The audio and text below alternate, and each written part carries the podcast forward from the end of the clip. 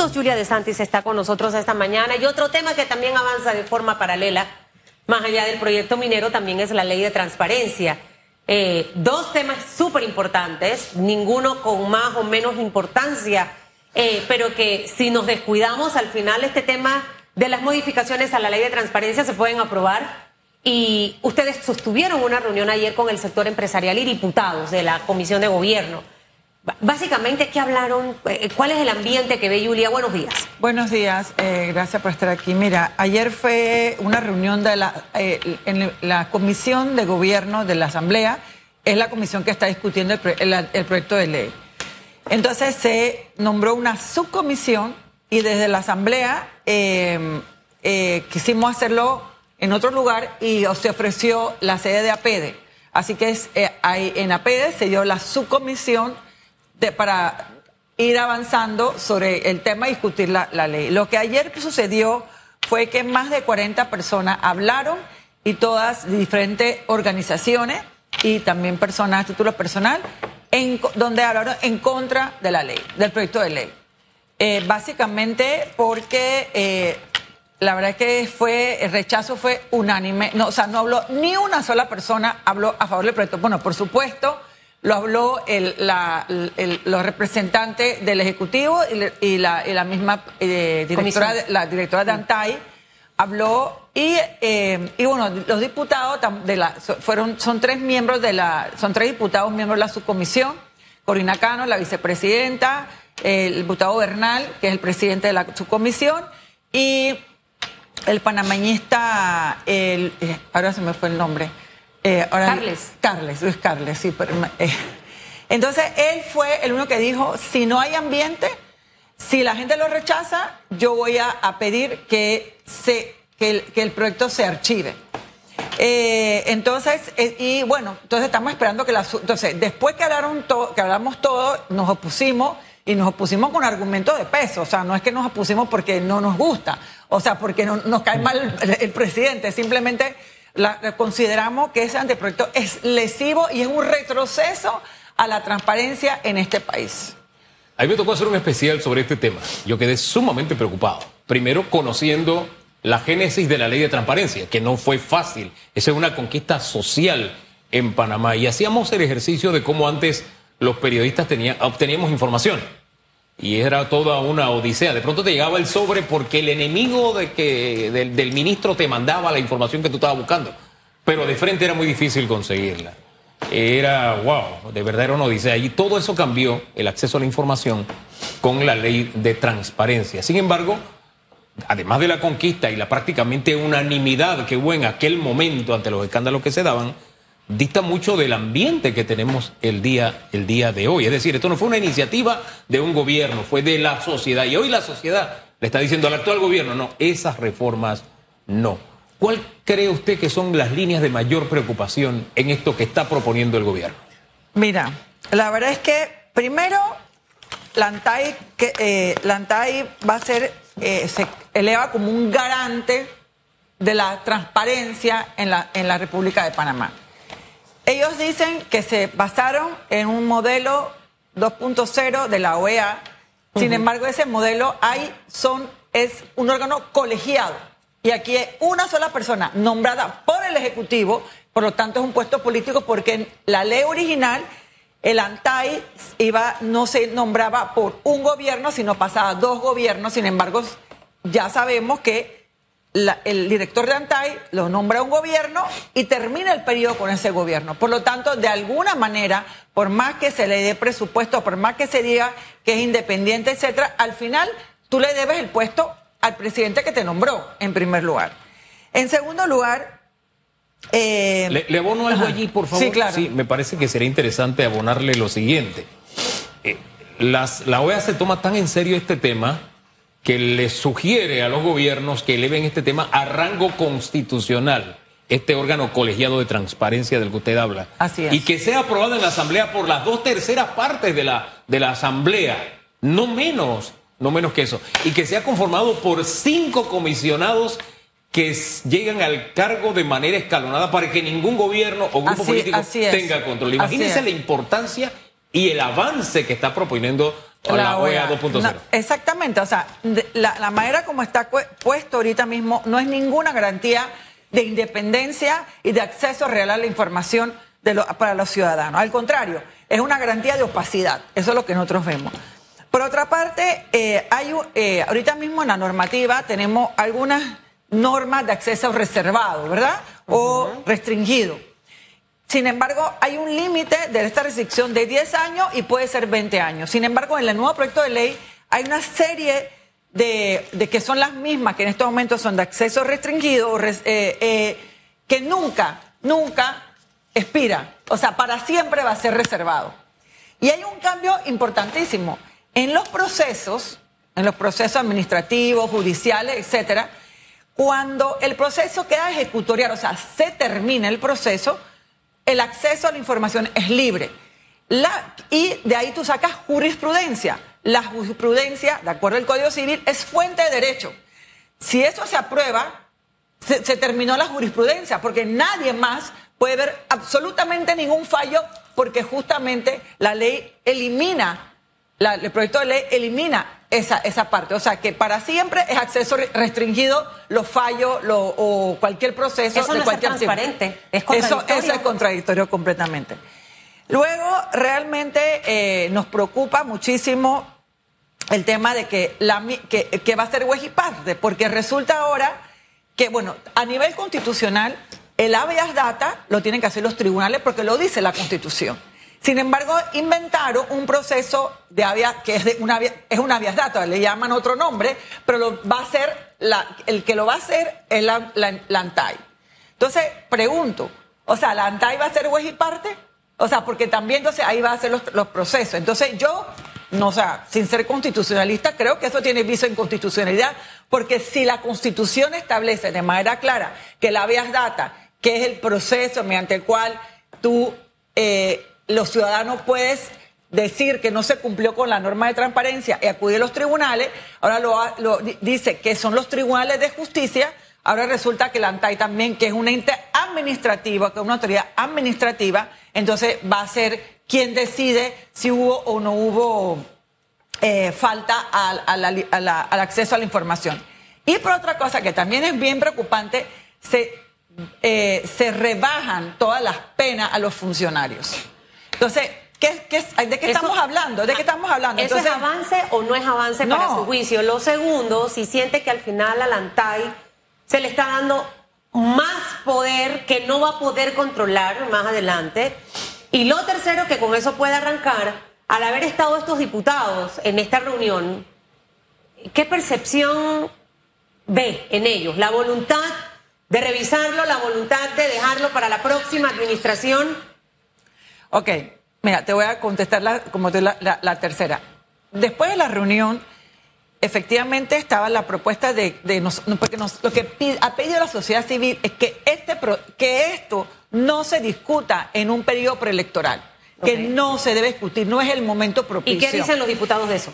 Entonces se abrió la idea de ser una mesa técnica para poder discutir y poner, supuestamente ellos están abiertos de parte del Ejecutivo a que, a que se pongan, todo, que, que, que se hagan todas las modificaciones para mejorar la ley. O sea, están abiertos a eso. El Ejecutivo. El Ejecutivo, ¿El o sea, los representantes, los representantes del Ejecutivo. Ok. Entonces, al final, los diputados dijeron, bueno, vamos a analizar el tema y vamos a ver eh, si por, estaban, yo lo que los vi más abocado a una mesa técnica. Realmente la sociedad civil no quiere sentarse en una mesa técnica, porque al final del día, cuando tú tienes una mesa técnica, me manda y, y bueno, vamos a suponer que viene la mejor ley del mundo, después viene el primer debate y después viene el segundo debate y tú no sabes lo que va a pasar en el segundo deba- debate. Entonces ya tú pierdes el control.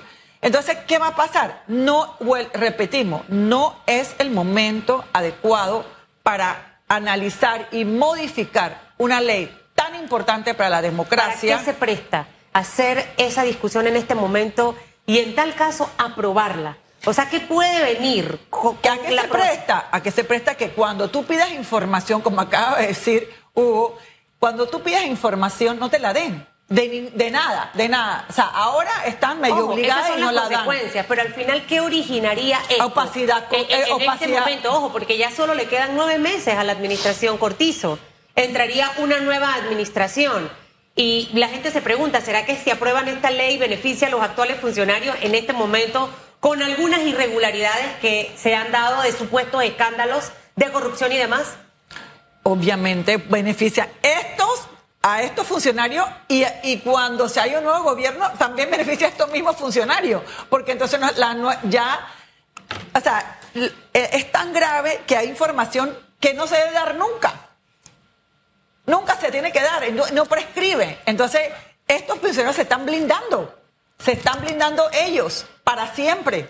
Eso es lo que, están haciendo. O sea, si tú no tienes el acceso a la información, a menos que. Entonces, y es más, si dice que esa información es restringida, entonces ¿Cómo tú vas a poder saber si el contrato se dio de acuerdo a las normativas? ¿Dónde está cierto el dinero? ¿Qué se, o sea, porque todo tiene que ver básicamente con la información de cómo se gasta el dinero público. Eso es lo que quiere saber el ciudadano, porque al final ellos son los que administran el dinero de todo. Al final hablamos de nuestro dinero, de eso trata cómo administran nuestro dinero. ¿Hay algo rescatable en este proyecto?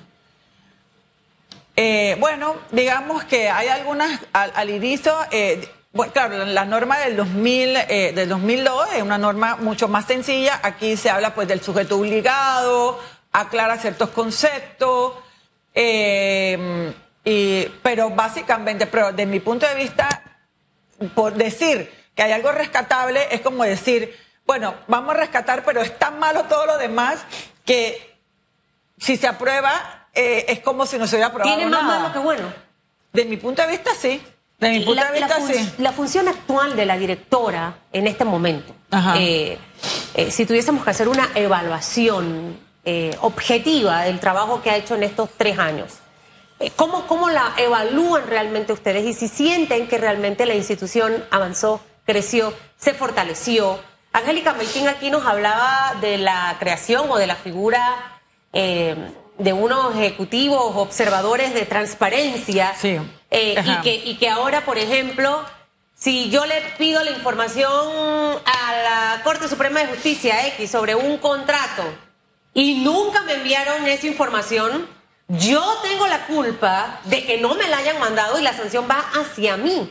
O sea, es como quienes trabajan en una empresa privada y esperan un informe eso que, monetario y no te lo entregan, esa persona no es la responsable. Mm, totalmente. Eh, lo, que, lo que hace es que efectivamente es otro, otra parte que eh, se me pasó a decir, que la diluye la responsabilidad del funcionario. Ahorita mismo el funcionario que tiene la información es el que va a ser objeto de la sanción. Con la nueva norma se diluye porque hay un oficial, como tú dices, un oficial de transparencia en cada institución del Estado. Además hay cosas interesantes como por ejemplo, la, incluye la ONG que reciben dinero público. Entonces yo me pregunto, una ONG chiquita que de repente tiene autogestión, pero de repente también recibe dinero, ojo, no estamos en desacuerdo que se haga el control a ONG que reciben dinero público. Pero también deben tener, esas personas deben tener un oficial de transparencia dentro de esa organización. Es decir, eh, eh, eh, se meten en temas que no son tampoco muy fáciles. Me explico, lo hace todo mucho más burocrático. Entonces, el acceso a la información y, el derecho del ciudadano de poder decir, no se hizo, el sistema está funcionando. ¿Cuántos periodistas vienen y Oye, presenta su habeas data y se la tienen que dar, ¿sí o no? Y además, si no, le suspende, le quitan la multa, no sé qué. ¿Qué ha hecho Antay? Antay ha multado de manera consistente, ha multado a los medios de comunicación eh, por el eh. tema del uso de la imagen. Entonces, también hay un tema ahí del uso de la imagen que, que se ha tergiversado. Eh, es que cuando dice que, te dice que, que en el tema de transparencia hemos avanzado, realmente en estos últimos cinco años sé, el balance creo que es diferente por el propio papel, del ANTAI y por la forma en que se suministra la información. Si unimos esos elementos a un proyecto como este, ¿cómo calificaríamos el escenario que quiere dejar la actual administración en transparencia? No, es que estoy totalmente de acuerdo. No siento que hemos avanzado. Siento que, siento que la ANTAI ha sido, eh, no, ha hecho su, eh, su trabajo eh, en el sentido de propiciar más transparencia y al contrario, ha tenido resoluciones polémicas frente a la libertad de expresión y a los medios de comunicación. Entonces, ¿de qué estamos hablando? Entonces, con una ley donde le dan todo este poder, es simplemente se está controlando 100% la información pública a través de una entidad. Entonces, de un, yo diría, diría así, ahorita mismo tenemos un sistema desconcentrado. ¿Qué quiere decir? Que el funcionario que tiene, cualquier funcionario del Estado que tiene una información tiene la obligación de darla. Ahora con, las, con la nueva ley, si se aprueba como está, resulta ser que, que, hay una entidad que concentra todos los poderes de poder, de estos poderes eh, eh, de, sobre la transparencia y el acceso a la información de todos los ciudadanos. Entonces vamos a tener un poder concentrado. Además, ellos también, eh, digamos, la parte del reclamo, de que tú dices, bueno, no me han dado la información, también la tiene la, tiene la, tiene la, entidad. Entonces, bueno, obviamente también el ciudadano puede seguir accediendo a los tribunales. Sin embargo, no va a dar abasto. No va a dar, o sea, ¿con qué presupuesto va a tener que tener? O sea, tú te imaginas un, un, un, oficial en cada entidad del Estado. ¿Qué es eso? ¿Cuáles son los argumentos de, Elsa Fernández, la directora del ANTAI, eh, con esta iniciativa, más allá del punto whatever cero de no sé dónde? O sea, aquí hay otros elementos súper importantes como el que usted acaba de mencionar. Al final ella en nueve meses también se va. Vendrá otro director de Antai y, siento que es su huella al final la que deja en este momento y, no sé cómo es la manera en la que lo ha vendido, porque ella es la que está impulsando las reformas a esta ley de transparencia. Bueno, ayer ella, lo, ella se dio el trabajo de contestar cada una de las objeciones nuestras sin embargo, eh, te voy a decir, no, no, no, no, no, lo, no fue tan clara y no, no entendí qué fue lo que dijo. yo, ahí le aporto, yo, le aporto, yo le aporto porque a nosotros nos corresponde presentar las dos partes. Y en la nota que preparamos especial, que se llamaba Una reforma con claroscuros a la ley de transparencia, ella lo que decía sobre que hubiera una unidad en cada institución era para que fuera similar con las oficinas de paridad de género que hay en cada institución, para que no, para que primero que hubiera conciencia de que la transparencia es un asunto de todos y eh, que no se centrara el asunto en una sola persona. ese es su argumento. Claro, ok, vuelvo y repito, los argumentos que ella tiene desde nuestro punto de vista no son argumentos que en la realidad son factibles. Puede que en un mundo donde eh, en un mundo donde el ANTAI no fuera controlado por el Ejecutivo. Perfecto, ¿por qué no? Pero la realidad es que el ANTAI tradicionalmente ha sido dominado por el Ejecutivo y lo hemos visto. En las tres, en eh, entonces, entonces, el ANTAI, debido a cómo está conformado, la sociedad no siente que está legitimado para poder decir ellos que van a ser los garantes de la libertad de expresión en este país. Ese es el problema. Ese es el problema. Y además otra cosa, la el, acceso a la libertad de información es una garantía constitucional. No es, no es cualquier garantía. Entonces, entonces, siendo una garantía constitucional que está en la Constitución, debemos tener cierta, em, cierta calma al analizar esta nueva normativa, porque tú tienes que hacer siempre el análisis constitucional. ¿Esta norma viola la Constitución? ¿Esta norma de acuerdo a la Constitución? Bueno, hay asesores, asumo que eso debieron ah, eh, revisarlo. ¿Cuál es el siguiente paso que queda ya después de esta reunión? ¿La, mesa técnica se convocará? Eh, ¿Cuándo se convocará? O sea, ¿cuál fue esa agenda que se trazó en el día de ayer?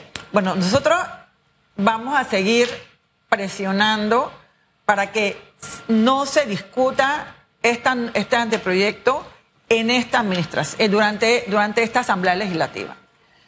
Eh, por el, entonces, si, en caso tal, como al final nosotros no somos quienes eh, tenemos, eh, digamos, no somos el Estado, si se insiste con la mesa técnica, pues iremos a la mesa técnica. No, estamos preparados definitivamente, pero eso, es lo que, eso es, lo que finalmente queremos ser. Nos han dicho de parte del, del Ejecutivo que ellos están anuentes a todas las modificaciones que, para mejorar el proyecto de ley.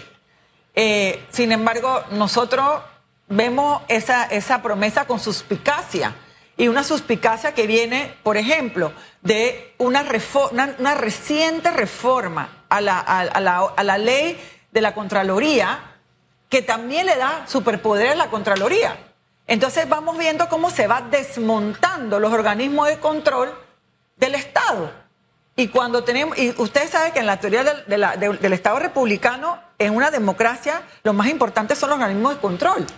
Entonces, si tú vas desmontando los organismos de control, vas desmontando la democracia. Entonces no estamos hablando solamente de que no tengo acceso a la información, estamos hablando de la democracia, de que estamos, estamos viendo un estado de opacidad, cómo se va retrocediendo, deconstruyendo la democracia en nuestro país. Entonces realmente es un tema sumamente delicado y mucho más profundo de una mera eh, eh, modificación a la ley de transparencia. Es un, es un tema de que nuestra democracia está con esa, si se aprueba, es un paso adelante en la destrucción de nuestra democracia. ¿Por qué el ciudadano que hoy está preocupado, hombre, su principal preocupación, qué pone en la mesa? Totalmente de acuerdo. Eh, que está viendo que está en una ciudad inundada de basura, o sea que tiene una serie de circunstancias difíciles. ¿Por qué al ciudadano le tiene que interesar, le debe interesar esto? Mira, en verdad es una muy buena pregunta, porque es difícil de contestar. Si yo tengo que ver mañana qué voy a comer, a mí que me importa si puedo o no pedir la información. Sin embargo, el ciudadano se detiene, forma parte de un conjunto, de una sociedad. Eh, y la sociedad está, eh, tiene una serie, o sea, que, lo que sucede eh, a, a nivel institucional afecta a todos. Por ejemplo, si no tenemos el acceso a la información, si el, funcionario sabe que no está siendo controlado, imagínate tú el tema del acceso a las medicinas, a los medicamentos. porque cómo, cómo, los medicamentos llegan al, al, seguro social a través de contrataciones públicas, proceso de contrataciones públicas. Hacer el proceso de contrataciones públicas es opaco, es transparente eh, y entonces no hay acceso porque o es más caro o simplemente hay una, hay un, eh, ¿cómo se llama? El proceso está viciado y por lo tanto le, es más caro al, al, ciudadano y por lo tanto no le llega ese medicamento a tiempo al ciudadano. Entonces, son, es, es una cadena. Todo es una cadena. Tú no tienes acceso a la información, el, el, funcionario no se siente controlado, el funcionario hace lo que le da la gana, abusa de su poder y por lo tanto al, final no tienes, no tienes buenos medicamentos, no tienes, bueno, no tiene, eh, buena educación porque no tiene, no, o sea, no, no, está, no están, por ejemplo, las escuelas no están siendo bien eh, construidas. Bueno, al final, cuando salió la información del tema de los subsidios, eh, de los alivios financieros, de las becas con respecto al tema del IFARU, esto generó mucho malestar en la población panameña. Así es. póngase a pensar en eso. Esa beca que su hijo de 4,9 quizás no tiene, pero otro con 3,5 sí se la dieron. y a usted lo obligaron a irse a un préstamo. O sea, por eso es que es importante la información. Pero el gran tema es que las instituciones como esta no destinan presupuestos para conectar con la población. Exacto al final no les interesa. Yo creo que esa es una tarea al final que también tenemos y ojalá que luego de escoger a un nuevo presidente trabajemos en eso. Que el ciudadano panameño entienda que a Santay, cómo me beneficio yo como ciudadano de Antay. Ahí es donde deben estar los recursos y no en webinar en busca de la felicidad. 8, 11 minutos de la mañana. Señor, es que me quedé con eso por lo que dijo aquí Angélica Maitín.